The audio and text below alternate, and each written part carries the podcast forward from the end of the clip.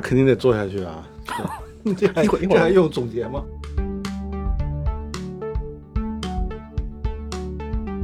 不管你多么狼狈，之后你冲到这录音之后，你得假假装的这个非常的 relax，对对，非常 calm，然后我们 我们公司会发展的非常之好，大家都非常要放心。对呀、就是乐观从哪来？这是今天可能一会儿很重要的一个问题，但好像一直以来谈论的都是这问题。但你发现一边谈论一边谈论，这时间就过去了。就乐观从是啊未到来，但是但是时间都过去了，事情也都做完了。对啊，我们需要各种各样的说法来去 kill time，去去杀死这个时间也好，或者是转移注意力也好，因为面对这种这种这种 painful experience 吧，这种东西，就最好的方式不是真的去面对这个 painful experience，而是说。嗯，去创造一个新的故事，取代这个这个这个事情，覆盖它对，他就他就不断的创造一个新的故事来来应对上一个无法解决的问题。是有点自欺欺人的意思。就我们需要很多连续的南柯一梦 来度过人生，就连环梦。所以那个那个 per 那个叫什么 Inception 拍的是挺好的，我觉哦得需要连续的梦来应对人生。嗯，那最后就没有办法面对现实呗。或许那个就是现实吧。我现在越来越觉得。我都说完了，结束了是吧？这一期史上最短 五分钟的节目。结束了。大家好，欢迎收听《螺丝在拧紧》，我是吴奇。这档播客每月会挑选两个周四不定期上线，也有可能随时加更。欢迎大家在泛用型播客 App 以及各大音频平台搜索“螺丝在拧紧”进行订阅，也可以关注单独的微信公众号和微博获取节目更多信息。今天这期节目播送的时候，应该刚好是春节之后，元宵节之前。然后我们掐指一算，这也是我们开始录《螺丝在拧紧》完完整整的一周年的时间。然后在上期节目里面，我们试图跟我同事，也是第零期的嘉宾丹尼一起做了一些整理和展望。呃，但可能呢还不足够，我们要寻找 更大规模、更高层次的总结与展望，来决定是否把螺丝。呃，继续做下去以及怎么做，所以在这期节目之后，可能也会迎来一个短短的休息的时间，等我们找到新的方向，再重新的更新节目。今天节目的嘉宾就是我和丹尼共同的老板，然后深受大家喜爱和吐槽的许志远老师。我以为你们每次前面那个东西是录下来，就你每次都要重新念我一遍。每次都满怀深情的用不同的情绪重新读一遍，啊、原来你是这么一个。有秩序的人。对，就是我我我觉得那应该是更更标准化的，一录完一次就解决了。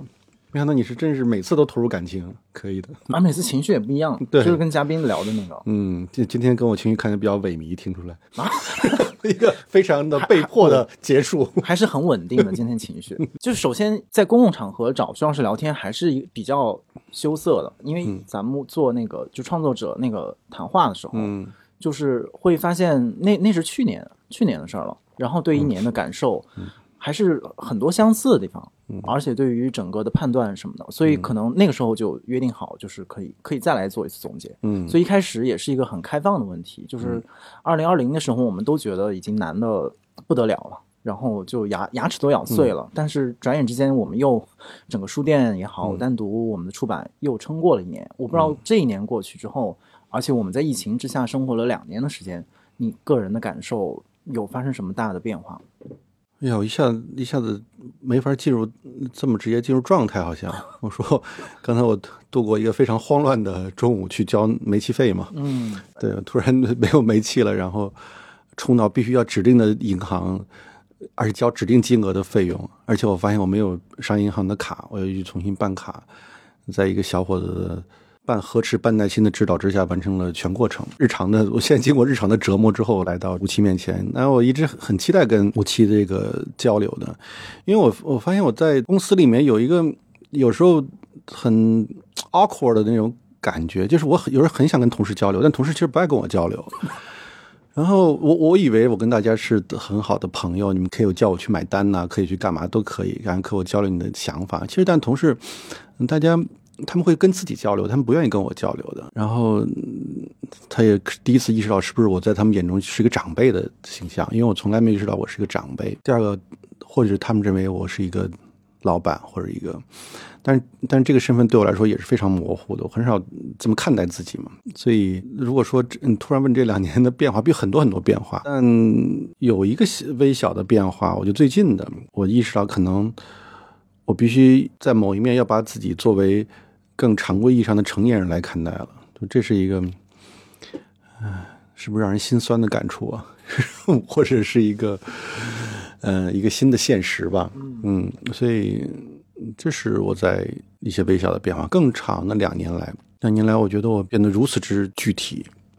我以前是一个更关心非常多抽象事物的概念，然后更宏大的时代主题、时代变迁，然后时代的结构的改变，那种内在情绪，然后。表面那种平静一山那层像火山，那汤加刚刚火山爆发嘛，就是说那种下面蕴藏的能量啊，人的不满呢。我关心各种各样的这种世界这样变化，但我这两年我发现我这种变化陡然间就开始缩小了，缩小到一个很很微观的多的世界里。我关心，嗯，单向空间是不是可以成长的更好？它是不是可以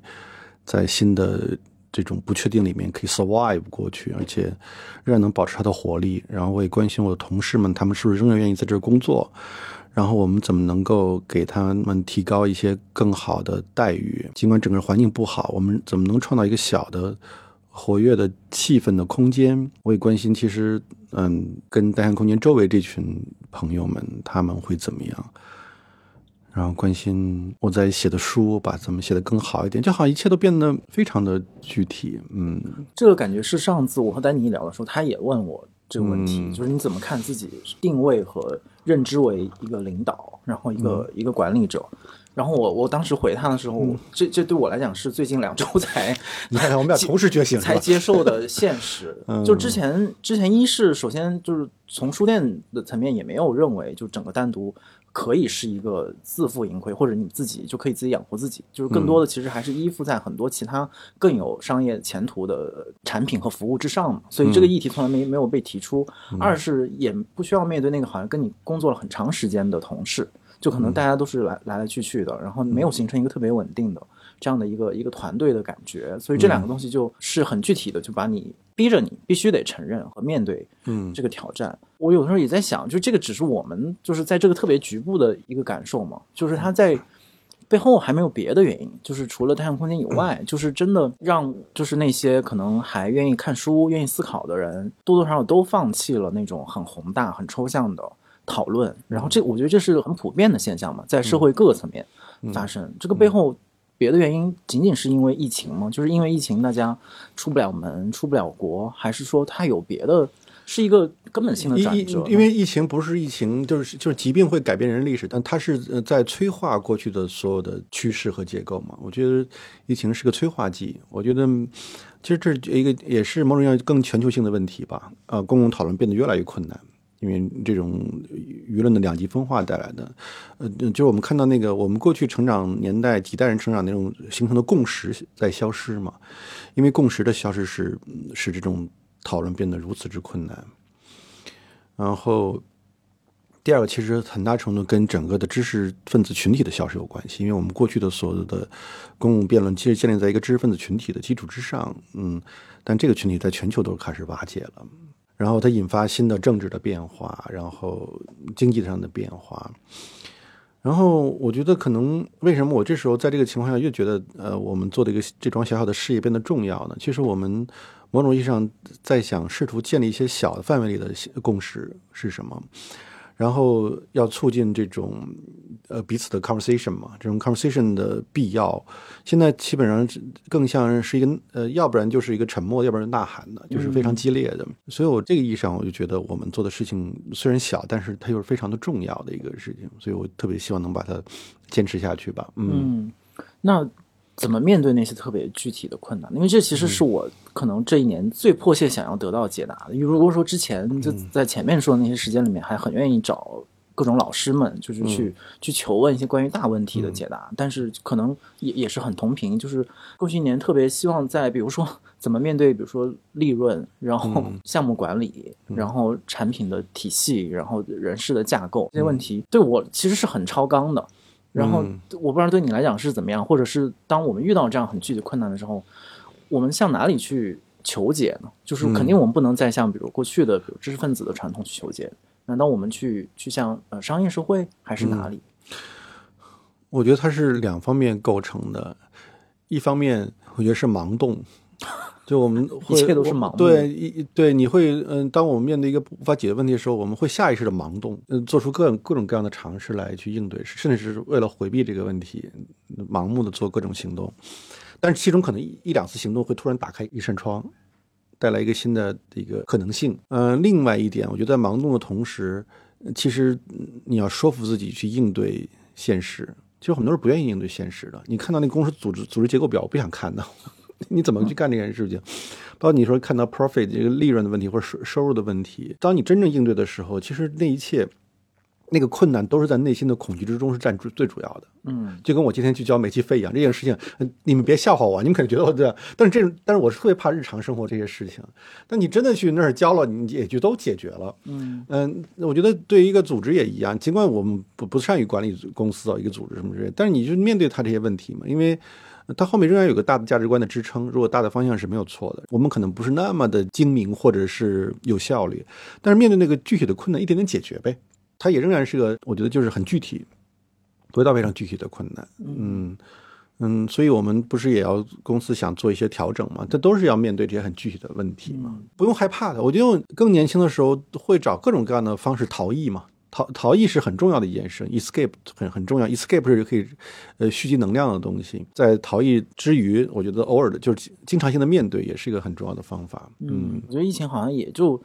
呃，他用他的方式制造了一个你没有办法再逃逸的一个时空。就是那比如说以前我们也很借助旅行啊，或者说旅行加创作这样的方式，就从这种现实的困难当中可以逃逸。但是其实现实环境它已经不提供这样的想象了，而且两年时间里面，其实大家都没有真正像样的旅行，或者是旅行当中的创作。我觉得你刚刚说到，就是感觉到，比如说和同事做朋友，或者年轻的同事做朋友是一个困难。我是感觉到最近一段时间嘛，你你有非常努力的在去扮演这样的一个领导或者管理者的角色，然后就即便知道可能大家还是会敬畏你，或者是回避你，嗯，但是你还是 很很努力的。对，所所以所以你要面对自己是那个伤心的部分呢，因为我两个不同的角色，因为我本身是一个作家，就是我有很敏感那部分，非常的，而且是自我非常自我那一部分，嗯，但是我如果想跟大家 或者取悦大家，或者跟大家大家凑在一起，我就要放弃那部分嘛，或把那个遮蔽起来嘛，所以。我有时候也很烦啊，我有时候也很烦，我觉得怎么怎么这样嘛？我觉得外面人都都整天要等着跟我干嘛干嘛，你们 躲着我干嘛？都期待着跟我见面，然后碰到你们就我就这么受挫受困，约你们干嘛？什么事儿你们都好像都那那样的一种方式，但这就小孩子气的东西嘛。呃，你你要理解他们的感受嘛。就是我就想起我那时候刚进报社的时候，我刚大学毕业二十四四五岁，那时候我就认识了余威、张帆他们嘛。那时候我领导何丽他们都很好的人，嗯，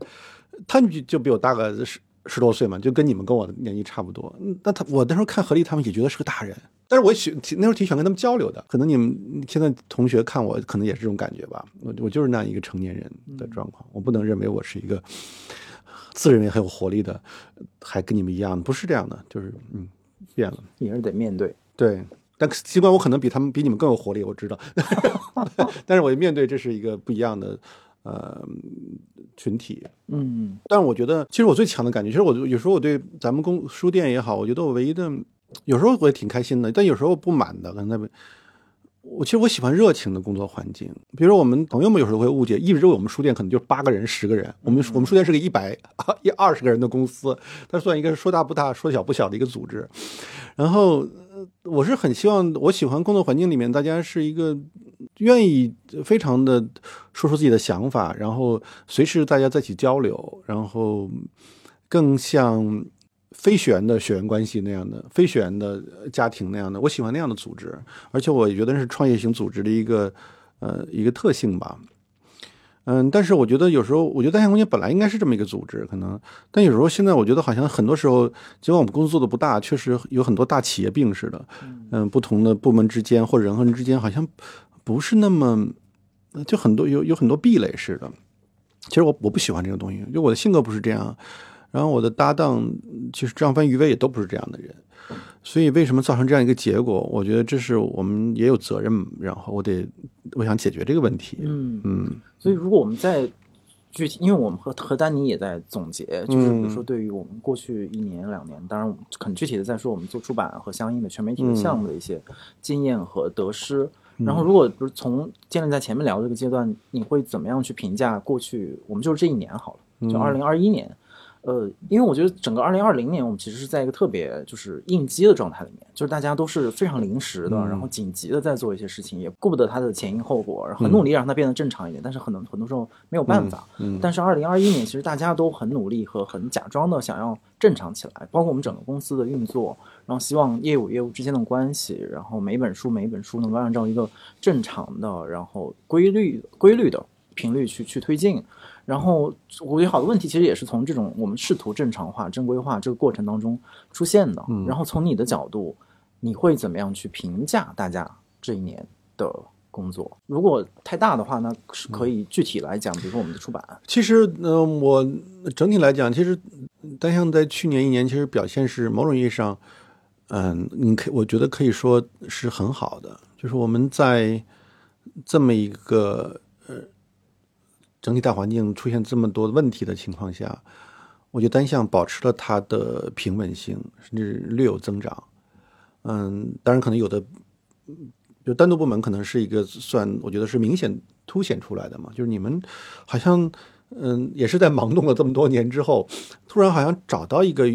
发力点了，而且找到一个某种目标和方向了，而且慢慢在形成一套自己的方法和应对市场的方式，而且我们保持了自己的品质，甚至说比这个品质更好了，某种意义上。嗯，所以有时候，当然公司内部大家会彼此觉得充满不满。其实组织就是这样子的，你你在任何组织内部都是充满了不满。嗯，但是当你放在更宏观的环境看，其实单向空间的表现是非常好的，甚至说你可以甚至说 amazing 这这么一个事情。我们有新的拓展，比如说出版业务，当然它是一个呃比去年更平稳的发展。比如说在空间业务，尽管书店是遇到这么大困境的一个事情，你看各个同行他们遇到很多困难，但我们竟然拓展了新的酒吧的业务。呃，新的故事的诞生，然后在传统意义上，比如我们的文创品仍然保持了它的某种影响力和销量，然后它的我们的商业客户上的扩展的这个规模也比以前大很多，其实，然后我们的同事的其实在职业化的表现上也其实比去年提高蛮多的，这一两年提高挺快的，所以我们又看出很多自身的问题，但是在其实你放眼看去，我们也应该有某种骄傲。坦白来讲，像单向。他这么试图保持他的某种意义上的呃知识和文化水准的公司，审包括审美标准的公司，他能够有这样的一个市场的结果，其实已经是一个部分挺奇迹的一件事情。嗯，对，我觉得之所以为什么还是经常周围不管了解我们还是不了解我们朋友，有的时不时会问，原来你们公司有这么多人，然后原来公司你们是自负盈亏的，原来你们可以挣一点钱，就是大家那种惊讶，好像数十年。不变，但其实对于我们自己来讲，可能过去几年其实发生了很根本性的变化，嗯。就是因为这也不是第一年了，就是我们呃可以实现自负盈亏，嗯，然后但是另外一个问题就会紧接着出现，就是你们到底在做什么？就是对，可能对外界来讲，我们同时在做很多件事情，而且事情与事情之间未必有那种必然的联系，有的时候会甚至会有一点矛盾。就一方，比如说啊，我们一方面出书，但一方面我们又愿意呃评价或者是奖励我们所有的就整个行业里面的各个业务端口的人。对于今天我们如果再来归纳和总结单项到底想做什么和正在做什么，你会用什么样的方式去总结呢？其实单项一开始它就同时有。呃，这个盈利商业组织和 non-profit 这种基基金会的双重特性，因为我们做大量的公益性的工作，我们做一个商业公司，嗯、呃，我觉得这个是跟最初的呃创办人呢也好，最初的同事也好的兴趣和特性有关系。因为一开始我们没有把它当成一个商业组织，嗯，它是逐渐变成一个商业组织的，所以它带有大量的非商业组织的特性和基因。嗯，但是我们背后这个价值观又是很相似的。其实我特别喜欢那个英文词汇叫 institution 嘛，institute，呃，有有一个呃机构性的东西，一个制度性的东西。嗯，比如说我喜欢这个《泰晤士报》文学增刊也好，或者喜欢《纽约书评》也好，他们就是一份杂志，然后杂志引引引申出不同的东西，然后他们是一群人在里呃做出某种表达，对社会做出判断，对文学标准、美学标准做出判断。他们因为时间足够长，他们就变成一个社会的标准。然后这个机构会一直持续下去，成为社会中的一个重要的一个部分。我们一直希望单向，所以单向其实是有这样的一个气氛的。当然，你要维持这样的机构，可能有的是需要大的基金会支持，可能在西方社会很多，大量的钱投给你，你只要做好你这个标准就好了。在中国，你必须要自己赚钱呈现这个标准，所以我们有有某种矛盾性。我觉得根据我对我我跟我的两个搭档也好，包括对五七，就对你对这些同事理解也好，如果我们纯粹做一个纯粹商业机构，这些人都留不住的，都会跑掉。对，而且因为而且我们我们很难以为纯粹的商业的回报付出巨大的热忱和劳动。就跟我去年就非常之忙，我忙的我这个 schedule，我觉得像一个三线的网红在跑生意。但是如果是对我对我自己个人的话，我绝对不做这些事情的。我，但是我我想到每次我做这些事情，可能我去出个台什么，然后我们的文文学节就可以继续做下去了，我就会做这件事情。嗯，所以我必须为一些超过自身利益的工作那个目标服务，我才会愿意去奉献。所以这也是这个组织很大的动力，但我不知道是不是很多更多同事可以分享相似的东西，因为他们也没有义务一定要分享这件事情，因为他们有他们的个人的生活的困境，他们在北京生活不容易，在杭州生活也不容易，他们需要更好的一个薪水和报酬。哎，我们所以希望在商业上也取得更多的成功，能够尽量满足。其实包括另外，我们也坦白说，其实单向我们虽然很少说，其实我们在行业中我们给出的报酬是 decent 的一个 salary 的，是我们尽量能给能给就会给的，是这么一个。只是我们希望，如果大家需要更多或跟更好的组织相比，因为我们中间的很多同事很能干的，他可能可以去大公司，更大但大公司他们是一个几百亿销售的，我们不能跟他们比，他们会更多，但是。话说回来了，但是单向，我觉得我们一直在努力提供一种自由度，提供一种可以自己发挥的事情。嗯，我们希望有这样的企业文化，你在里面可以更没有那么明确的一个指令，但但这个指令可能是模糊，但是方向是相对清晰的。你应该在这个方向之中找到自己更清晰的个人的 calling 和指令，然后跟这个组织可能形成某种一致的呼应。其实单向在某一面的气氛是我我是很期望它是大学的气氛的，就包括当年我喜欢看《Financial Times》金融时报，金融时报他们老说自己，因为它里面好多牛津、剑桥毕业在里面嘛，他们整个气氛就是一种 campus，就是个 campus 气氛，是一个 college 的气氛。我也挺希望单向是一个书院的气氛，是一个学院的气氛。这里面又有某种明确的方向，但是我觉得每个人应该在里面找到自己的位置，而且。一定要记住，去找到自己的位置是人生中非常重要的一件事情。这个东西，我可能很少跟同事讲，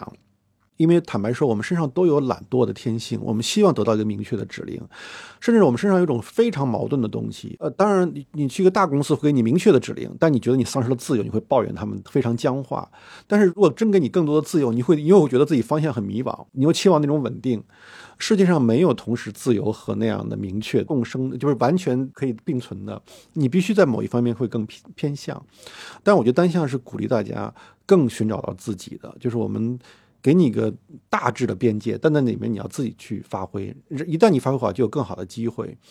而且我希望大家可以 cherish 这种自由，enjoy 这种自由。最终你会发现，其实人一生都是会面对。注定的孤独的一个人的，不管你是在一个什么样的组织、什么样的家庭里面，那个孤独是最本质的。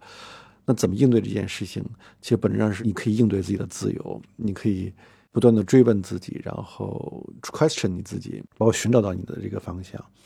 所以，我我也希望我们这个组织也是这样的一个对个人自主性的一个训练嘛。嗯，我觉得这是可能是呃最好的一个。招聘启示吧，就如果 有听众听到这里想加入单项的话，我觉得可能这是一个好的时机。然后一边听你讲的时候，我就一边能想象，就可能很多我们年轻的同事们，或者是那些可能跟跟我们共事过的同事们，还是会嗯充满怀疑对于我们提供的这样的一种可能。但是我不知道是应该幸运还是不幸的。我完全就是一个例子，就是刚才在你描述的一个，就是一个嗯一开始没有人给你方向，就是一开始来做单独，没有人告诉我他应该是什么样子，或者你明天应该做什么事情。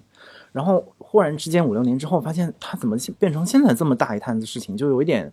匪夷所思。但你又觉得有逻辑在当中，然后但是在这个过程里面，我自己觉得很难面对的，其实就是前面你说到那个人的问题。就是当我可能逐渐清晰的了解到自己的兴趣及其边界，以及他可能跟这个社会交换的利益和那个位置吧。同时，你会发现，你首先你自己一个人是没有办法、没有能力做到所有这些事情。然后，当你发现你要去寻找伙伴的时候，你怎么确保，或者你怎么去确认大家可以不断的跟你合作？你又怎么去面对那些你觉得可以跟你合作的人，因为其他的方式不断的离开、不断的更换？就是这个课题，我觉得我是可能过去一两年吧，也是面对的非常核心的一个问题。然后你发现，如果像我们前面说的，整个行业面对这样那样的问题的时候，一个很现实的条件就是，很多年轻人他未必在像过去我们投身新闻业那样，你会发现真的是很优秀的同龄人都在跟你一起工作。那个时候可能你也不用愁啊，我周围没有同事，但。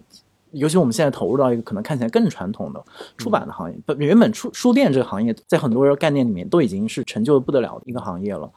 这个时候你你会不会陷入这种担忧？就是可能一代一代年轻人他们不会再选择书店了，不会再选择一本 MOOC，不会再选择一个出版社的工作。然后那个时候我们哪怕我们有再清晰的自我认知，再好的愿景，再自由和宽松的可能性，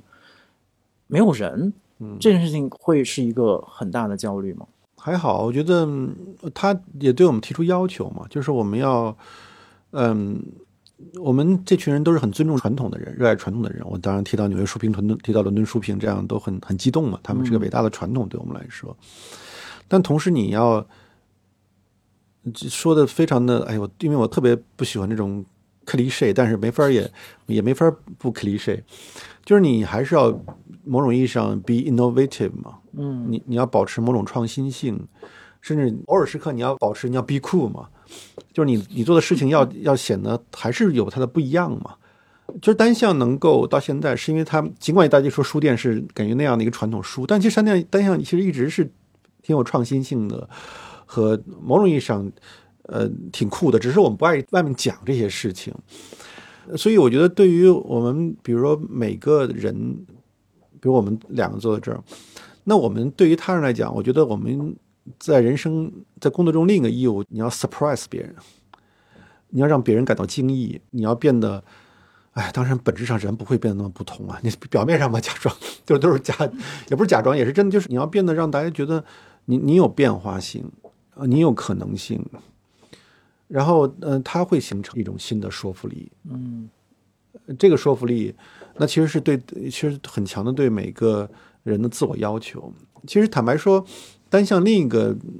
游戏规则，或者我希望的游戏规则。我以前也开会跟同事说过，我希望同但每个同事都有义务让某种意义上的责任和义务，让这跟你工作的同事感觉到一种意外。啊，原来武器还有另一面啊！他翻译了一本 James Baldwin 的书啊、他原来翻译的很好。他说这都是潜移默化的。然后丹尼哦，丹尼原来可以主持这么好的一个文学活动，没想到做编辑的或者一个设计师，突然啊、他能做这样的一个事情。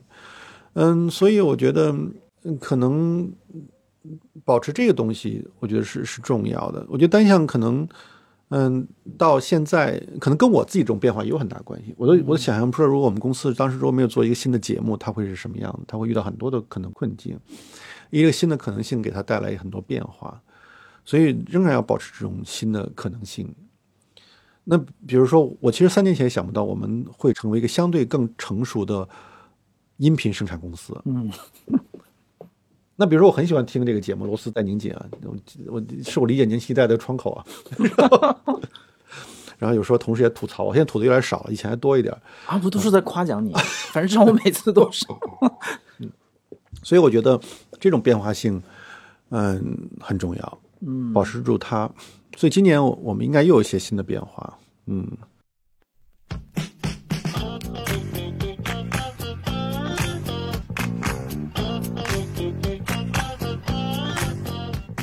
前面我们说到这种，嗯，种种 surprise，嗯，这个背后到底是一种偶然性，还是有必然性在其中呢？因为很早之前，我们经常是遇到困难的时候，我们才会闲聊天，嗯然后你可能就喝了点酒，然后最后总会说没关系，我们运气还可以。就是最后当然都是玩笑。我觉得前面你说那个也特别对，就是我们很害羞，就是对外面去特别正经和严肃的去自我夸奖，所以我们常常会找很多的词语来掩盖这种害羞，比如说说业余，说失败，然后这都是我们的自我描述。嗯，然后你会发现大家都都真误以为你是 都用这样你的自我描述来来认知你们，所以对当他知道原来你们还在呃老老实实做事情，然后有有得到回报，都觉得不可思议。嗯，所以这这不是非常好的传统嘛？因为那 be humble 嘛，就是，而且我觉得，嗯，可能本质上也是我们对那种励志文化，你要啊，你要成为那样的一个人，你要做你自己，然后你要是什么怎么，就是反正那套东西嘛。嗯嗯，我们是对这种励志的鸡汤文化的一种非常的反反感，而且可能我觉得这骨子里也是一种非常不好的傲慢嘛，骄傲感。你们应该是其实一点不漫不经心，也付出很多努力。是你希望他应该是漫不经心的，因为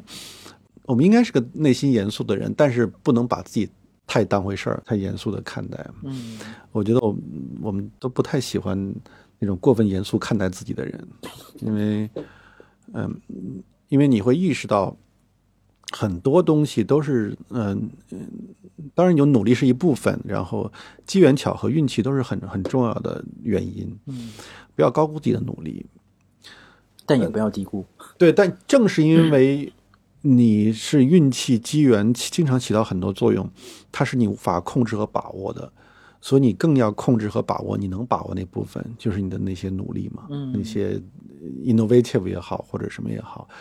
这些东西是你你能把握的。嗯我觉得如果你你尤其前面不是跟韩夏他们聊天，你会发现就是关于这种自我给予自己的这种肯定，以及外部世界可能给予的一些肯定或否定意见，嗯会是困扰我或者是比我更小的对文化有兴趣的人很重要的一个。嗯一个指标，就是这种外部的意见和你内心的声音之间会形成特别、特别的张力，给他们带来呃困难和压力。但其实如果去回顾你自己，从做作家，然后做记者，然后到现在嗯创业也好，或者是做更多的事情，我觉得可能这个张张力是始终存在的吧。包括刚才其实哪怕提到我们在组织内部，其实可能也都有这个矛盾和张力。嗯。这些东西对你来讲是到底是一个很困难面对的嗯。嗯意见吗？就他人的呃意见或者他人的眼光，就反正我自己是很难消化这个东西的。这个对我来讲是很重要的一个负担。我这是康德式的命题啊，就是你要心中的道德律成为你的 主宰，你那他是那他是把个人从上帝的东西中拯救出来，使你个人成为一个你的所有思想行动的来源的这个权威嘛，authority。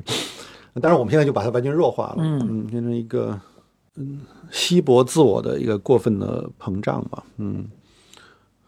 有啊，我有一部分吧，虚荣当然对我是是一部分，虚荣也是我的一个动力呀、有时候嗯很生气，我就想把单向做的做成一个特别持久成功的公司，气死那些看不起文化企业的人。这重要的动力之一。也是虚荣也也是，嗯，因为其实你始终在捍卫一些价值观嘛，嗯，包括一种漫不经心，也是你要捍卫的价值观嘛。我还是期望自己跟更伟大的传统产生关系，或者跟更强有力的东西产生关系，而且这个、嗯这种，其实写梁启超帮我挺大的这件事情，他给了我一个镇定的一个参照，或者是一个一个让我一直持续持续下的一件事情，他给我很多稳定性，反正是，嗯、那种议论，就是我我从来没有得到我自己渴望的虚荣，可如果说你要困扰我的话，我从来没有得到我自己渴望的那种虚荣，然后我得到的这些名声，我又本质上其实我也不是那么感兴趣，我是希望那些我崇拜的那些作家、思想家们给我拍拍肩膀，小伙子，你写不错，写的挺好。但他们也也没来拍我呀，我知道。你净拍别人了，呃 我喜欢那种 Edmund Wilson 呐、Leonard Trilling 呐那些传统，嗯呃、包括当年那些维也纳的呀。我其实我我觉得我的精神世界始终好像在十九世纪、二十世纪初那段时间的欧洲，那是很重要的一部分。另外一个战后的战后美国的苏维桑塔格，那我肯定挺开心的。对，他们从坟墓里伸出手。最最近最近我去买了一张照片，我挺开心的，是那个呃 Annie Leibovitz 拍的 Sontag。哦，他一个照片，他他可以付就几几份的之一嘛，八份之一买了一张，是他第一次见到 Sontag 的时候，就他们俩那还没有开始谈恋爱的时候，他很紧张的去见到桑泰格。桑泰格写了那论摄影嘛，所以安 n 勒 l 布斯非常的紧张，见到他很焦虑，给他拍的照片。他他躺在一个沙发上面，非常有意思。我希望那那些东西，嗯，但是我没有达到吧，或者说。也比较遥远吧，对，我不知道是不是遥远。所以前面我们说，其实我们开始是那么具体和琐碎的一些呃事情和困难，嗯，但是你有那么遥远的一个精神世界，我觉得有有的时候我都恍惚就觉得那样的世界再也不会来。所以到直到现在，就是在这些具体的困难面前，呃，那些精神世界依然可以带来作用，它依然给你有利，可以施施加在你身上吗？我觉得对于很多人来讲，那个东西真的越来越稀薄和无力了。我觉得对我，我给你看，我对我非常有用。因为昨天我一个朋友看了一段那个汉娜·阿伦奇写的《本雅明》，嗯，然后他那就几句话，我看了之后还是挺舒服的。就是他一开始引了一句卡夫卡的话，卡夫卡日记里写的，我觉得特好。凡是活着的时候不能对付生活的人，都需要有一只，都需要一只手挡开笼罩在他命运之上的绝望，但用另一只手记录下他在废墟中的见闻。因为他所见所闻比别人更多，且不尽相同。毕竟他生时已死，是真正的幸存者。哇，这这说的太好了，卡夫卡说的。我觉得我现在觉得我的面对生活能力太强，稍微比卡夫卡强太多了，所以成为一个好作家是有道理的。在现实生活中太太舒服了。你看，我觉得他是，你看阿伦特这么写的这个本雅明。他说：“一个时代往往在那些受其影响最小、离他最远，因而也因而也受难最深的人身上打下最清楚的烙印。普鲁斯特是这样，卡夫卡也是，卡尔克劳斯和本雅明亦如是。本雅明的举止姿态、谛听和谈话时抬头举目的样子、行走的步态、风度做派，尤其是言谈的风格，直至遣词造句的方式，最后他古怪至极的趣味，这一切都显得老派过时，仿佛他是。”从十九世纪漂移到二十世纪，像一个被海潮冲过来的人，就是你看到这些这些语句的时候，这些描述的时候，你还是感到一种非常强烈的，既是温暖，又是像一孔清新的空气吹进来，让你头脑清醒，让你有对周围的生活、对时代有更敏触的感受。就这东西还是会拯救我。嗯，前面我们开会还说到。比如说，嗯，明年我们要做更多关于普通人的故事，嗯，然后要寻找新的治愈感，嗯，所以可能问题同样想问你，过去这一年里面，其实这一年或这两年，从我们角度来讲，不管是从工作还是公共的这些变化，嗯，还是非常困难的。尽管我们知道，可能我们会面临更困难的，呃，新的一年又一年，可是那个困难和那个疲惫。和或者用韩炳哲那会倦怠，就那种真的是一个新的普遍的情绪和情感。然后在这个当中，我们又希望能提供那个稍稍能稳定的那样的声音。那对你来讲，更有治愈感的事情，书、电影、音乐或者生活的是哪个部分？我最近一直在听一个电台，一个台湾人做电台，特别可爱，他放全是老歌。嗯嗯，叫风音乐，是一个叫陈永龙、熊汝贤吧。很可爱，我就听了好多期，他们的微信上有，到可以发给你。他就放从那个谁，苏芮、欧阳菲菲，哦，然后这个小虎队、赵传、周志平。因为我比你大十岁嘛，就更是我们那代人青春嘛。我们从整个那个过来，有时候听到他们的音乐的时候，嗯，反正最近对我挺治愈。他每周末放，我就会想想起很多少年时候的事情，然后那个情绪，我一般都在听着他那个。甜腻的港台歌曲的时候，一边在写梁启超这个怎么逃离清王朝的追杀，然后怎么搞起义，我觉得他们在同时发生的。嗯，音乐有有治愈，而且我越来越觉得治愈是非常的重要的一件事情。连我最近喜欢的乐队就叫 The Cure 嘛，嗯，一七年代的 Cure 乐队，我就觉得单向，包括我自己，我今年非常大的一个目标，我觉得提供某种治愈功能、治愈效果。我特别喜欢在那儿放音乐啊，我们谈论各种不同的事情啊，然后我们像一个单向空间化身成一个巨大的这个弗洛伊德的沙发，每个人都可以在这儿躺一躺，说说心里话。嗯，其实这部分对我有影响，其实是我我自己不也做那个播客嘛，广播节目，在喜马拉雅上。其实我经常会收到很多读者来信，嗯，他们就讲自己的日常生活，嗯，很感动的。就是当你的日常点滴真的被记录下来的时候，即使一个陌生人看，你都会很多很多共鸣的。你与你母亲的关系，在一个陌生环境里的关系，嗯，当他被讲述，嗯，他就是。对讲述的人和被听的人都有某种功效，毕竟我们人类社会就是由一个个 story 来形成的嘛。嗯，现在现在是因为大家在表达的时候，要么就是一个非常极端的情感，要么就是一个非常简化的语言，就那几句话，要么就是立场嘛，就是情绪带来的立场，都像那种嗯不好看的刀片，因为漂亮的刀片还是不一样的，锋利的语言是不一样的，不好看的刀片钝刀的事情互相打。但是，一个故事却是一个，它可以是潮湿的、温暖的，让你非常的放松的，嗯，然后那过程中，它会修复一些东西，它会兴起一些东西。人在被修复的过程之中，一些新的可能性会冒出来，因为它重新有力量了嘛。就不知道这力量是什么，所以，就我期待单向咱们这个书店公司也好，能提供一个小小的这么一个治愈的空间。所以有很多东西可以尝试啊。其实我也更接受了我们书店变成一个更有 show 和 performance 的功能的一个空间了。嗯嗯，因为我们读喜欢的书也是 performance，它是纸面上的 performance 嘛。现在你一个心痛的现实，就连我看书都越来越费劲了，你知道吧？天哪！可见大家更如果不是他工作的话，他更费劲了。但是他可以听到，他可以看到，他可以各种别的方式来，他可以在音乐一首音乐里听感觉到。嗯，所以我希望今天单向是这么一个，其实我们会变得更活色生香起来。越在一个大家觉得受困的，或者那种，因为本来数字革命就加剧了人和人之间的距离感和冷漠感，哎，这个又明显的疾病、传染病又绝对加剧了一件事情。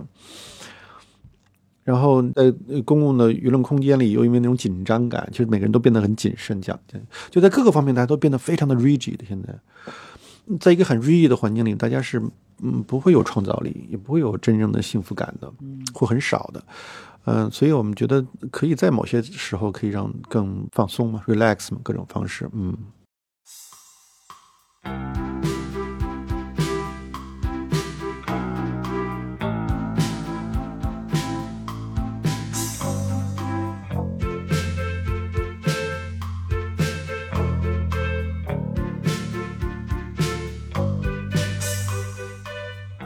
徐老师其实说到，比如说说音乐或者声音，其实是很重要的一个治愈的一个一个媒介和工具嘛。嗯，其实在这方面，如果我们现在说，虽然播客很兴盛，但其实你是可能中文世界里面最早做播客的人之一，至少是在当时先驱而先烈。现现现在还没牺牲，反正是一时半会儿。当时在喜马拉雅上做单独的那个声音，呃。那个时候其实就给很多人，尤其是家庭主妇，对吧？他们的闲暇时间，然后带来非常大的一个治愈的感觉。包括后面你做的很多，包括你自己是声音节目的非常怎么讲忠实的，嗯，呃，听众。嗯然后这个里面其实我自己是觉得也，你和其他人很不同的一点，就在于，比如说像我们这种自诩为读书人的人，会把读书这件事儿看得非常的。重要，甚至是我有的时候觉得，如果你不读书的时候，就觉得你在做什么，然后你赶快回去读书，就有那种，就是好像仿佛有个教鞭还在你耳边的那种。迷迷信，对迷信或者是一种一种偏执。但是你自己的性格里面就有这个放松，或者是说对于就是媒介变化那种敏感性，就不管是声音的媒介，还是后来的十三幺视频带来的，就是这种包括刚你说到对 performance 这样的一种新的呃叙事的语言的一些敏感，嗯，就这个东西是。你会发现，其实越来越罕见，尤其是对于那些我们看起来很传统的人来讲，嗯，教授们、作家们，呃，他们好像越来越不会去把自己开放给这种新的媒介，因为他原本那个世界里面可能就足够他生存，然后或者是会有逆反，就把这种逆反当做自己批判世界和面对世界的方式嘛。嗯，那更新的可能在在做读书的很多年轻的读书的博主啊，小红书的博主啊，然后播客的博主们，大家好像重新把读书捡起来，做成一个可以在手里把玩的一个游戏，然后那个是另外一种接受。所以为什么你变成了这样的一个传统的年轻人？就既尊重经典，然后同时又拥抱新的这个 也就是中年人。我觉得还是挺想知道 why，就这个东西是天分吗？是什么？可能我年轻人读书的这些榜样都是这样的。比如我那时候非常喜欢罗素，那罗素是做 BBC Research Lecture 的，嗯，而且他接受 TV 这种 interview。当然，TV 是一个最电视是一个最时髦的东西嘛。我喜欢的 Isaiah Berlin，Isaiah Berlin。他不是靠写出那，他的所有书都是说出来的，在 Chicago 大学里讲话，或者说在 BBC 讲话，他讲话语速极快，而且他那种还有点东欧口音的英语，所以他是这么一个人。就是我很多的偶像都是这样的人，然后包括跟我差不多大的偶像，就我年轻时候挺崇拜的，就不大十几岁，我就羡慕嫉妒恨死他了，就是。呃，Neil Ferguson 嘛，嗯，Neil Ferguson 的 BBC 做很多，他一本写的很多，但是我觉得他写的不是特别好，坦白说，他太快了，写的可能是他没有那种语言没有悠长的东西，但他做非常多的有意思的事情，做 documentary，做各种事情，所以我一开始觉得就挺喜欢这样的方式，包括 Simon Sharma，嗯，我就有点感兴趣吧。然后嗯，包括做这个节目，因为我们已经做了十三幺，已经做了到第六季了嘛。这过程中可能对我也慢慢有改变，就我从一个我也是对书本非常的迷恋，过分的迷恋，摆脱出来，因为你确实意识到有，呃，就是确实存在着很多，你可以，我们这书叫，你可以说这叫 books printing smart，这什么呀？嗯，确实有 street smart，然后你可以说有 food smart，各种什么都有 smart，那都有各种各样的这种不同的东西，所以。嗯，你就会意识到这种更轻易的意识到这种来源的多样性，而且我们不应该，就像马尔罗说的，说那些东南亚是无墙的博物馆嘛，不是博物馆里看，那那无墙的外面露天的都是，就是你应该可以在很多事物中都可以看到其中的不同的东西。我觉得这是一个好的 reader，reader 应该去 reading 一个 multi text 一个多重文本嘛，嗯，不应该这是只是一个单一文本嘛，一一本书是不是？因为我也越来越多的阅读障碍症，就是手机带来的。然后，所以我就其实我现在更依赖那种非书籍，就经常是非书籍文本的阅读，当然很重要。但我越来越依赖于听啊，依赖于看看什么东西。嗯，我觉得可能很多人啊，我就不知道，可能你之前也别人问过这个问题，就是当别人大家都把你当做一个。不管是成功者，还是说可以给大家提供抚慰和一些经验的人的时候，大家包括我们，甚至我现在都要面对这样的问题。大家说你就是很幸运嘛，所以你可以说这个话，并且就是享受一定东西。你怎么面对这样的评价呢？这个东西是纯然的幸运吗？保持幸运是很难的，保持幸运也是一种能力。某种意义上是，那需要更大的幸运。就是你获得一两次帮助，意外的帮助，这是幸运嘛？但保持一种幸运是很事业，那你就要寻找更大的幸运嘛？但因为歌德说幸运是天才的标志，所以我们不敢说自己幸运。其实我挺羡慕他们有年轻一代对于呃这种 visual 的这种媒介，因为这就离我就有点不是那么就声音也好。嗯，这个写作也好，它还是个叙事，就我们理理解，它更像文学叙事。其实，那河马就念出来的嘛，就是这种东西。我们的四大名著，除了这个曹雪芹以外，《红楼梦》以外，其他都是在茶馆里聊出来的嘛。所以我是很羡慕这种更视觉化的表达。我其实也挺希望有机会尝试的，但不知道怎么弄的。纪录片，对纪录片，对我都不知道，我就有很有机会想试试什么感觉。可能其实也不用想太多，其实去做就好，遇到困难再说呗。嗯，可能真是这样。对，但比如说，如果当你看到，比如说那些活跃在我们周围的年轻的创作者的时候，你的感受是什么？比如我看到陈真诚，我就挺挺欣喜的。那边我哎哇，他是这么写的，我还挺，就他有这么一个内心世界。包括看我看到周凯写的东西，我跟你们说过，我觉得啊，他有这么一个古老的灵魂吗？嗯，这么年轻，你也会有一种觉得自己写的不好，然后因为我们这代人是跟新闻业的兴起直接相关的，所以我们的很多标准其实是不是那种文学化的标准，更思想化，跟社会的关系什么之类的。那你也会羡慕他们更纯然的这些努力。我是一个会羡慕各种各样的人的，我会羡慕很多很多很多人。我你看，我也会羡羡慕五条人的那种成长，我也会羡慕，呃，伊赛亚柏林，就是他们，我羡慕的东西太多了。他们有时候一这种羡慕太多，有时候也困扰你，不知道你自己忽忽远儿。嗯，但另一方面，它会让你保持某种，嗯，谦逊吧。就那么多的东西你要去 explore。那天张小刚说跟我问了个问题，跟我聊天，我们俩喝酒还跟我说个事，我还说的挺有意思的。我以前没没好好想过，但他是提了一句，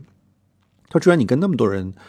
每个人都是这个行业很杰出的，你跟他们交流，就说你又不是一个纯粹的媒体人，你又是个创作者，你会觉得自我那种被丢失掉吗？被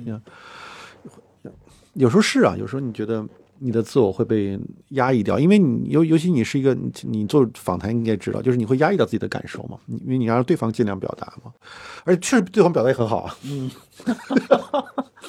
你说你碰到西川老师你怎么办？那就 就是说这么好，一点办法都没有。然后，但我觉得还是能够，你那自我压抑点也挺好的，也挺有时候觉得挺好的。嗯，他们因为你每个人其实没有那么多自我要释放的。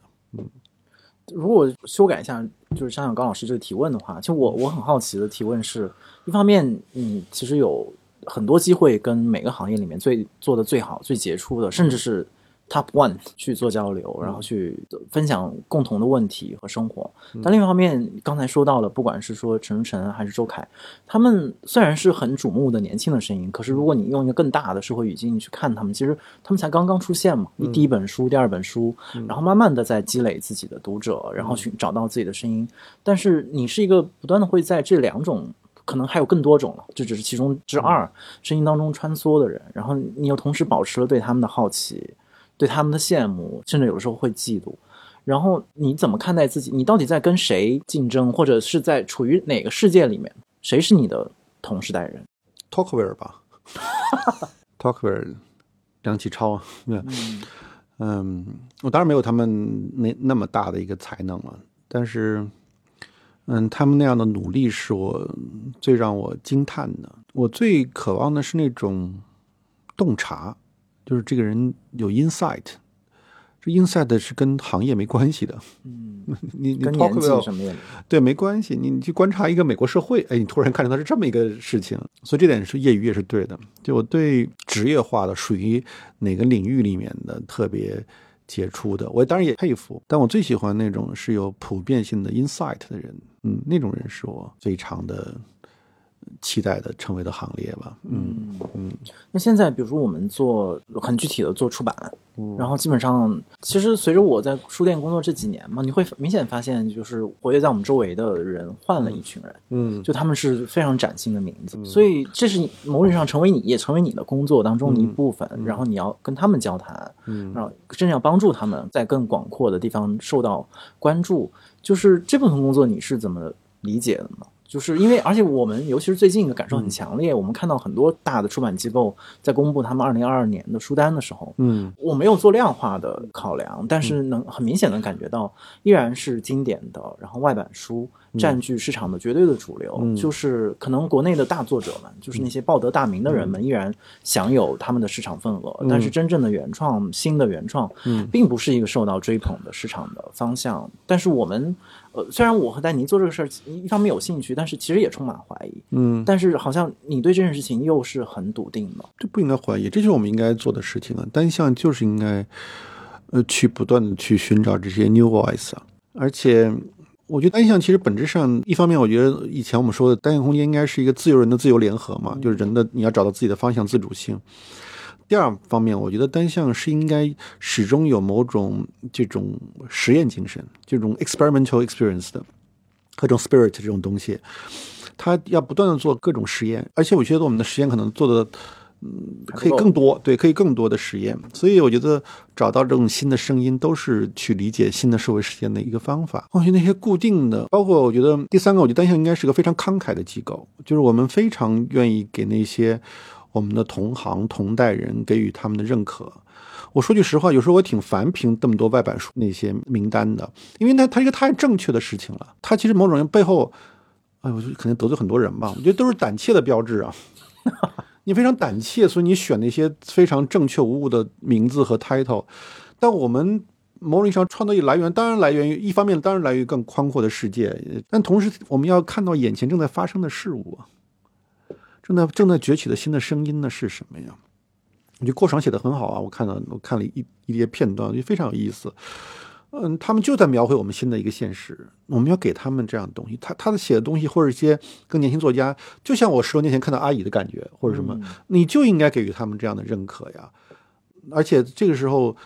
嗯，他们刚出来的时候，声音是更孤立的嘛，所以他们更需要某种鼓励嘛。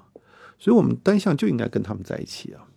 嗯，我们当然很尊敬余华，尊敬莫言老师，各种他们都非常了不起，但他们的最好的时光确实是在。过去了，这个不是说势力说他们过去，而是说他们已经获得了非常多的认可了，已经是一个 icon 一个经典了。但是我们应该把注意力也放在很多这些新出来的声音上面。其实又回到前面说到那个，就是我们想做的事情本身和呃商业的逻辑和作为一个书作为一个商品的逻辑，嗯，还是会出现一些矛盾，就是它的销售的压力，然后它市场的。各种问题，所以我们可能有些时候要做某种 compromise 也好，或者组合拳也好，我们单向可能应该是一个丰富的生态嘛，因为它只有有旧的声音的存在的时候，新的声音的出现，他们才造成张力嘛。我当然也希望我们出一些更那样的意义上的一些书，嗯，真的，但这两者是不冲突的，嗯，那可以是并存的嘛，嗯。嗯，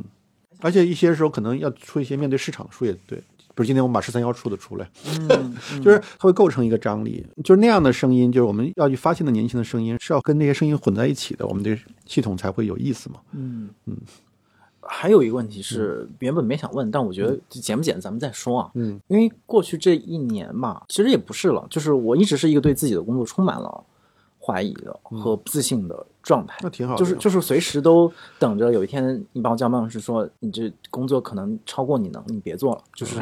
就我就会特别解脱，就每天你要一个一个你你想想，在这个时代做一个整很自信的人是多么讨厌的一个人 啊！我怎么觉得这个时代特别欢迎或者特别需要自信，就是大家都特别渴望。我觉得我们需要的是那种真正内在深沉的那种自信，那种自信是建立于在某种。价值基础上，比如说，我就觉得我们单向最有面非常自信。我觉得自信是对我们先进那套人文主义传统的自信，他们不会因为地缘政治、技术变迁或者什么生物学时代的到来就消失了。机器不能取代人，然后那些科幻小说也尽是瞎扯淡。然后我们相信的那套文学标准、思想标准，这是我们非常自信的来源。但是我们在具体工作之中，可能我们当然要保持非常 open 的方式，甚至经常会意识到自己的做的不足。嗯，这种不自信又是保持你警醒或者前进的一个动力吧。嗯，我们现在基本上都是倒过来的自信。我们社会上，我们没有真正对价值观的自信，因为对内在价值观的不自信，所以它需要包装出表面上的自信。就像一个内心非常的没有原则的人，一定生活中充满原则；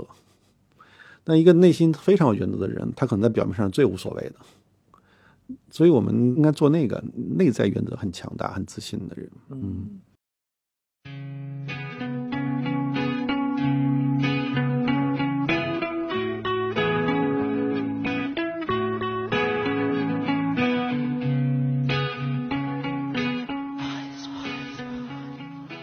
但我觉得从你的角度，是不是可以做一个描述呢？就我也很想知道，就你会怎么描述单独这几年的变化？它到底是怎么发生的，或者它底到底哪里变了？怎么说呢？我觉得单独某种意义上，我觉得它分两部分嘛。一个是作为单独这本 MOOC 它的存在吧。我觉得单独 MOOC，我我觉得毫无疑问，我们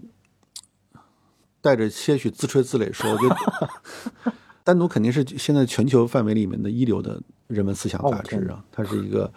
我们这不用妄自菲薄，它就是一个世界水准的，不输给任何我们看到英文、法文的那些杂志。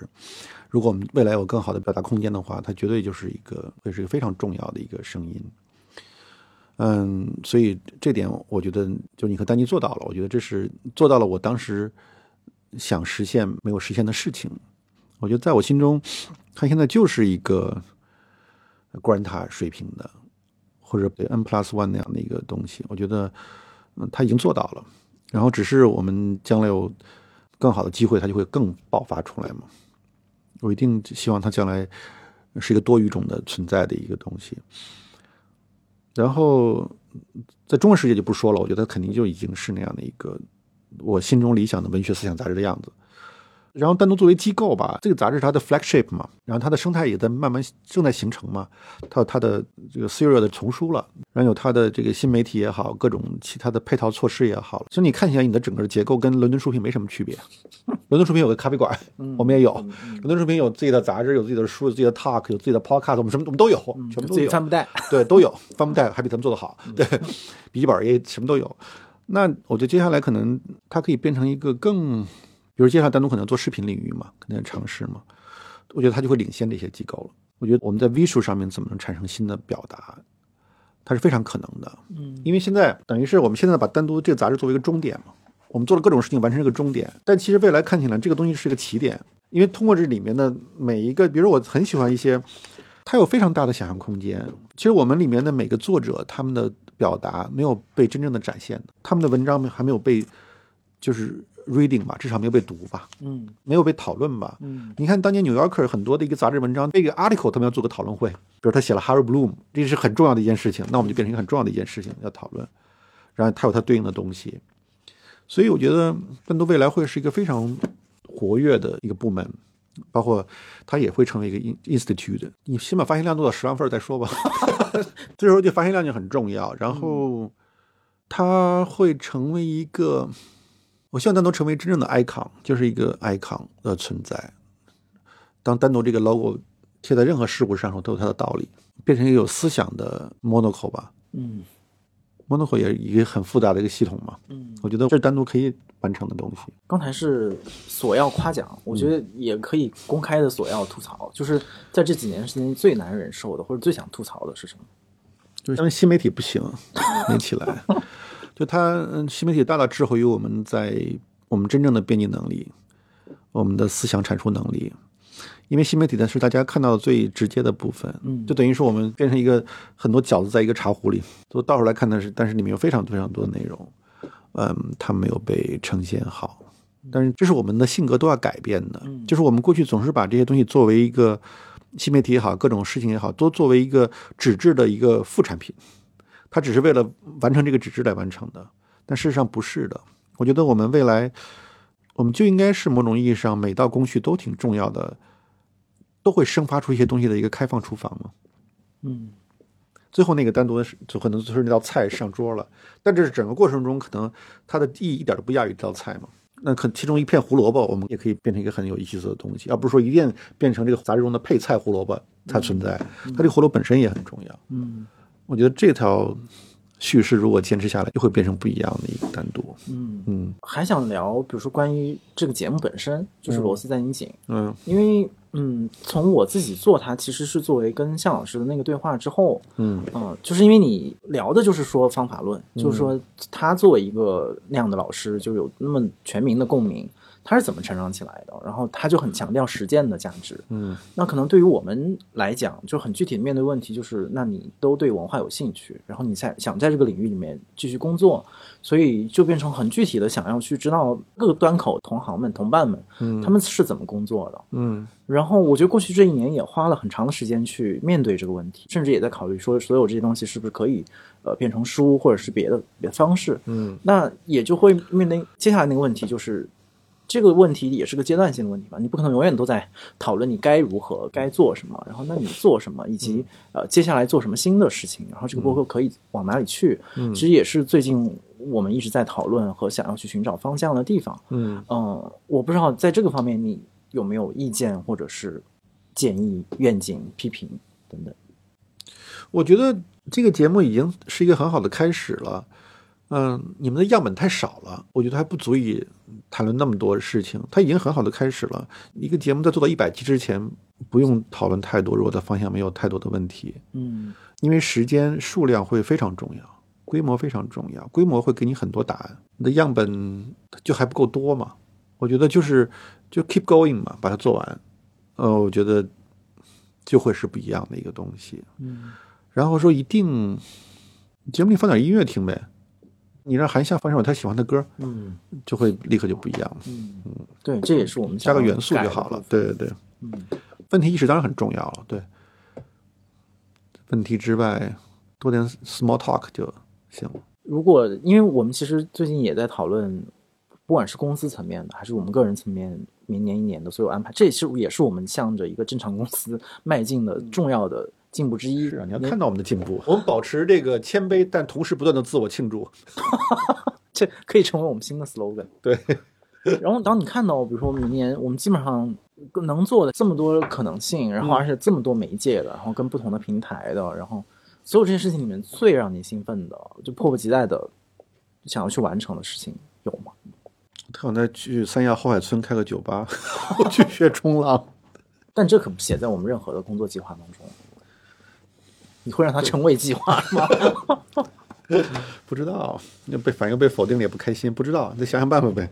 想开，想开。其实我最期待我们能够更清晰的步伐进入影像领域，嗯我觉得这是一个有意思而且会不一样的一个东西。嗯，因为我们之前还是比较被动的进入嘛，嗯我觉得更主动的进入这个过程。嗯，然后前面说到的，比如说整个大环境的变迁，然后各种转折性的事情都在我们巨大的变化在我们身边发生，这些事情还会像以前那样，就是形成某种困扰或者是一种牵制吗？甚至因为后面其实我们聊的都是特别特别具体的事情了，就好像没有再去向宏观的社会发出批判、发出怀疑。夜深人静或者喝多了，或者跟谈来的朋友交流的时候，这还会是困扰。嗯会是困扰你，你怎么可能不困扰呢？它是你的一部分嘛，它只是可以暂时沉睡而已嘛。嗯对，但是具体的事情很重要嘛。你希望把这些东西变成一种更深沉的力量吧，它不是一个少年式的姿态的东西，或者是一种。它如果你确信一些沉睡的价值，那你就把它好好保护好，嗯让它有机会有一天可以苏醒过来。他是个睡美人嘛，嗯你要等待那个青蛙王子嘛，但你要让睡美人在这过程之中不受侵害的睡着。嗯，对，我觉得我注意一下这个螺丝在拧紧，明年越拧越紧啊啊，这个是我们的目标是越拧越松，啊也那也行吧，就今年松紧适当，就是今年拧紧了，然后明年开始放松。嗯，挺好，我就觉得这节目挺好的。哎，你是不是觉得你自己也成熟挺多的？就不能感受，就可能很像，就是不去感受这个东西，就是手里有活儿，那就面对这个活儿。嗯然后，但的确清晰的意识到之前那种，老是觉得大家怎么那么不严肃呢？就对对待这个时代这么大的变化，然后大家都怎么嘻嘻哈哈，然后所以就特别想要严肃的面对这个东西。嗯但是后现在发现，你严肃的面对它，就是你不能通过严肃的面对它来解决这个问题。很多时候你要放松的面对它，是啊，才有可能真的让它面对那个实际的严肃。对，所以我这也是我变化，对我也是这个变化。然后，所以我是老觉得这名字起的不对，嗯就是你老觉得螺丝越拧越紧才对，但它其实真的是得适度，嗯，就最后那个真正牢固的螺丝，它也不是说就是焊死在那里的，这它崩掉了嘛？对，它就会崩坏嘛。所以到后面到年底的时候，的确就是想试图松弛，然后是你让你个人的状态也好，让你的朋友、你的嘉宾，然后让整个节目，比如说有音乐，然后可以聊一点别的，包括韩夏的到来，然后他的大笑，我觉得那个东西你会发现会得到更多人的共鸣，然后大家也会可能由此来理解你，你大笑之后。哎，为什么你还有眼泪？我觉得这个是做这个节目挺大的一个教育。你看，对你还是有改变的嘛，挺好的。对，而且最后可能这个改变就是像先回到前面一开始说的，你其实会认识自己。原来我是这样一个我，就是原来我还有这个东西，好多你忘记的、沉睡的、遗忘的东西就全部回来了。然后这个时候好像你也就放弃对自己很多的要求了，嗯。就嗯会知道，其实我不具备原本我以为我具备或者我认为我应该具备的那些东西，我只能做到呃其中的某些部分，然后那我就把它做到尽量好一点。我觉得嗯，这个是罗斯这个节目之前说它像一个咒语，一个紧箍咒一样，但我觉得最后它好像那个紧箍咒还是会和你的身体重新的结合，就是重新的有一个互相影响，然后找到一个合适的那个状态的过程。嗯，所以希望明年的罗斯会有新的变化，就是各种各样意义上新的变化，就不再拘泥于说一个特别单一的议程或者一个特别固定的问题。这个阶段也正常，就是说你需要有一段时间集中说一个单一议程，嗯这样会 clear your mind，嗯然后你才会再面对新的事情。嗯这是就是这个阶段都很很正常，很正常。嗯而且你要建立自己一开始的这个腔调嘛。我现在就觉得呃最重要的事情就是时间长度。就是罗斯，如果拧一个三十年，它就是一个 legendary，它就是一个 legendary program。嗯，我觉得其实我们这个时代挺需要那种时间够长的东西带来的这种稳定性的。就是你想，现在不看《动物世界》了，《动物世界》多，比如多少年存在那个地方挺好的。嗯这罗斯在宁宁也是，我觉得他如果一直存在那里三十年，是很重要很重要的一件事情。我一看那些 BBC 那些一节目，我操，都七十年了，而且换了几代主播，嗯一个主播做十几年，多动人呢！嗯。应该有这样的东西。但这也是非常逆潮流的，就是大家对于一个人在一个机构里或者一个机构本身存活的时间，我觉得好像都有充满了那种特别短暂的期待，就是他就期待这个人在这儿只工作一年，然后他换了，然后出现很多纠纷，然后他当一个人，他说啊你怎么在这里工作了长达五年以上，就这件事情就变成特别不能理解的一件事情。嗯，我觉得这个也是挺匪夷所思的，就很多时候，就为什么？哎，这你就提醒我，就是这也是我觉得，嗯，我这两年发生的变化，就是我觉得我想做很多努力，让这个组织让单项存续下去。哎，比如我们现在今年十七年了吧，十七年了。就你知道这个时间的长度对任何一个事情的生命力，任何人是多么重要，对一个个体的理解自己的生人生也好，理解一个工作也好，理解一个思思想也好，这时间的长度特别特别重要。那种蜻蜓点水式的东西，最终你什么也理解不了，只是非常浅层的一个东西，它需要时间的维度给你带来很多不一样的层次的。但我有非常的清晰的知道，就感觉到，我这样一个组织或者一个小团体的破裂是很容易的，嗯非常容易的，外力什么各种内在的各种一下就破裂了。但是它的组建却需要诸多的机缘巧合，无数次幸运偶然构成了一个组织的建构，一个小团体的建构，它的气氛。如果它破裂之后再重组也非常非常困难，因为机缘也不在了。但像我觉得现在到到今天这个程度，其实瓦解起来也很容易的。比如你们也走了，我们也走了，然后我一生气我也不干了，啊，我也是这么烦呐，这事儿我自己不挺好的吗？这是两个结果，一个是我自己也是，大家在座也是，并不是离开他就一定会是个更自由更好，也不是这样子的，很快可能就发现是一个新的问题。然后在这里面也并不是一切都不可克服和容忍，你给予他的某种技巧方式，他就会克服和容忍，而且时间的积累特别重要，因为你就可以意味着少做很多重复性的工作。嗯那我再去创刊一件事情嘛，然后又再做很多基础性的工作，那我们本来可以更上层楼了。嗯我们本来使这个机构可以变得更不一样了。就所以时间是给他很多东西的，我们相信时间的这种积累嘛，所以我就越来越希望，就是它不瓦解，它不破碎，它可以继续下去。只要它的持续的时间足够长，它一定会生长出新的东西出来。就这是我最近的特别强的感觉。嗯，我还有一个感受就是，其实前面也说，就是可能很多时候那个痛苦来自于你，当你的眼光只能看到自己的时候，嗯就那个时候痛苦会加剧，然后痛苦会扭曲，会变形。但是其实那天丹你也问我，就是你觉得那单独为什么可以一直做下来？我可以很容易把说哦，那因为我在坚持。可是后来你说这个话是其实是假话，就是你一个人坚持是没有意义的。就当你没有作者的时候，就当你你没有这个小的共同体，大家不再写作，不再通过文章，然后更精准、更深层的表达去书写他们对世界的认识，对他眼前生活的时候，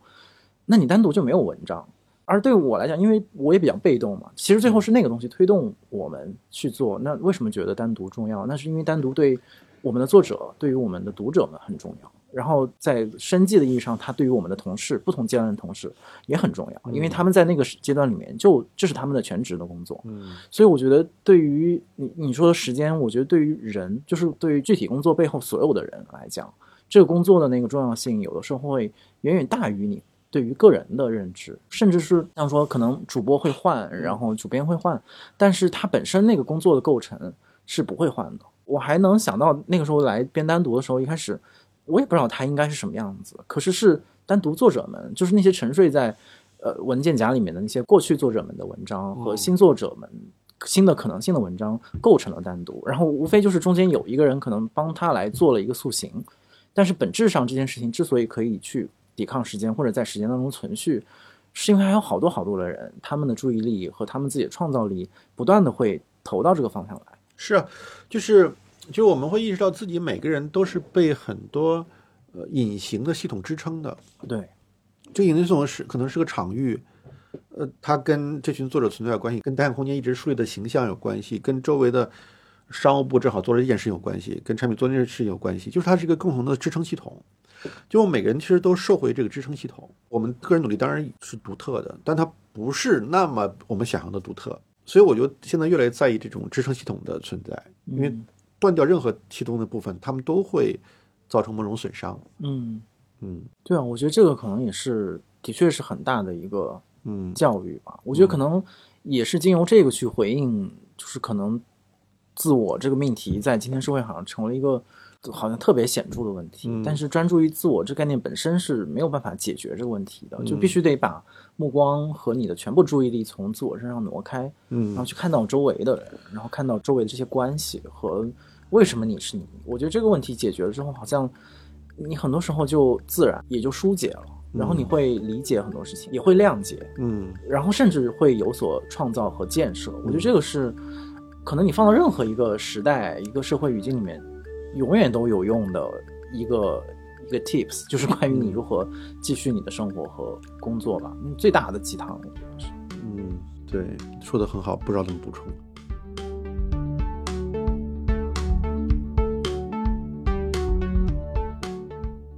这是罗斯在拧紧这一季最后一期节目，然后关于他在新的时间里面将如何继续，欢迎大家提出你的意见和想法。如果你对这个节目有任何的问题，可以通过单独的微信公众号、微博找到我们，在本期节目推送的评论区留言。感谢大家收听本期的罗斯在拧紧，我是吴奇，欢迎大家在泛用型播客 App 以及各大音频平台搜索订阅我们的节目，也可以通过单独的微信公众号和微博关注我们的更新动态，并留下你的想法。我们下一季再见。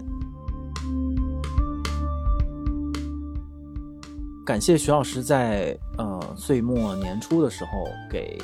给我个人、给所有在单独单项工作的同事们，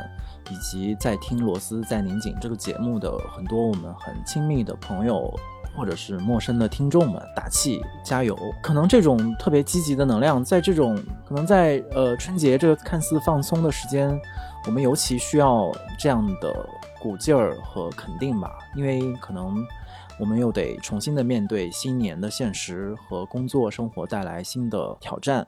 而这一年，可能呃，我自己随着罗斯在拧紧的节目和很多我们的朋友，然后嘉宾伙伴们聊过很多呃看起来严肃、看起来很杞人忧天的问题。然后当时到最后来想，他们其实都构成了我们的呃经历，然后也都构成了我们自己的一部分。然后最后，这个经历本身变得重要起来，然后经历本身也会，呃，带来更多的经历。就好像我们还是不管出于什么原因，都必须得面对，呃，新的一年虎年给大家带来的所有的挑战，然后新的机会。然后我们依然还是会在，比如周一的时候起不来床，会在周末的时候叫苦不迭，会抱怨自己的。朋友、亲人和所有的同事，但是我们又不可抑制的每一年、每一天的继续下去，然后在这个过程当中去等待新的挑战和冒险。所以，可能在这一季节目要呃结束的时候吧，最后其实也会留下最后一点 朴素的鸡汤，就是明天依然要醒来，然后有依然有新的工作和重要的人在等待。所以，我们可以继续怀疑，继续批判，然后继续对这个世界抱有呃别样的幻想和梦想。但是，重要的是，我们一起来面对。然后，过去我老是把螺丝在拧紧作为一句诅咒，但是今天可能我们可以把它变成一句祝福吧。因为如果不是每一个特别具体的人，包括我们的听众和我的所有的同事们，在他们特别具体的工作和生活的时间里面给予支持和给予那一点力，给到罗斯那点力，他也不会赚成今天这个样子。这不是说今天好像我们赚的有多成功，而是说他最终赚了起来。然后能够在今天这样一个充满巨变、转折、找不到方向的年代里面，让大家还能找到那个自转的能量和方向，可能本身就变成一件很重要的事情。也很期待大家对于这个节目的意见看法。你觉得它应该呃再往什么方向去变化？然后应该请什么样的朋友来聊天？我们向所有的意见和批评啊开放，然后也希望。我和我所有的同事们能够在这些意见的基础之上，重新的有所创造，然后能够给予一些不一样的回答。嗯，这一季的螺丝在拧紧暂时告一个段落，我们需要一点时间去沉淀、反思，也去整理，在这一年的过程当中，我们所有的收获和变化。经过短时间的整理之后。再来看看我们怎样重新出发。嗯，希望到时候还能遇到熟悉或者陌生的大家，然后也特别特别感谢，在这个过程当中，我们通过各种留言和各个平台的互动的方式，听到的那些鼓励和建议的声音。祝大家新年快乐，万事如意。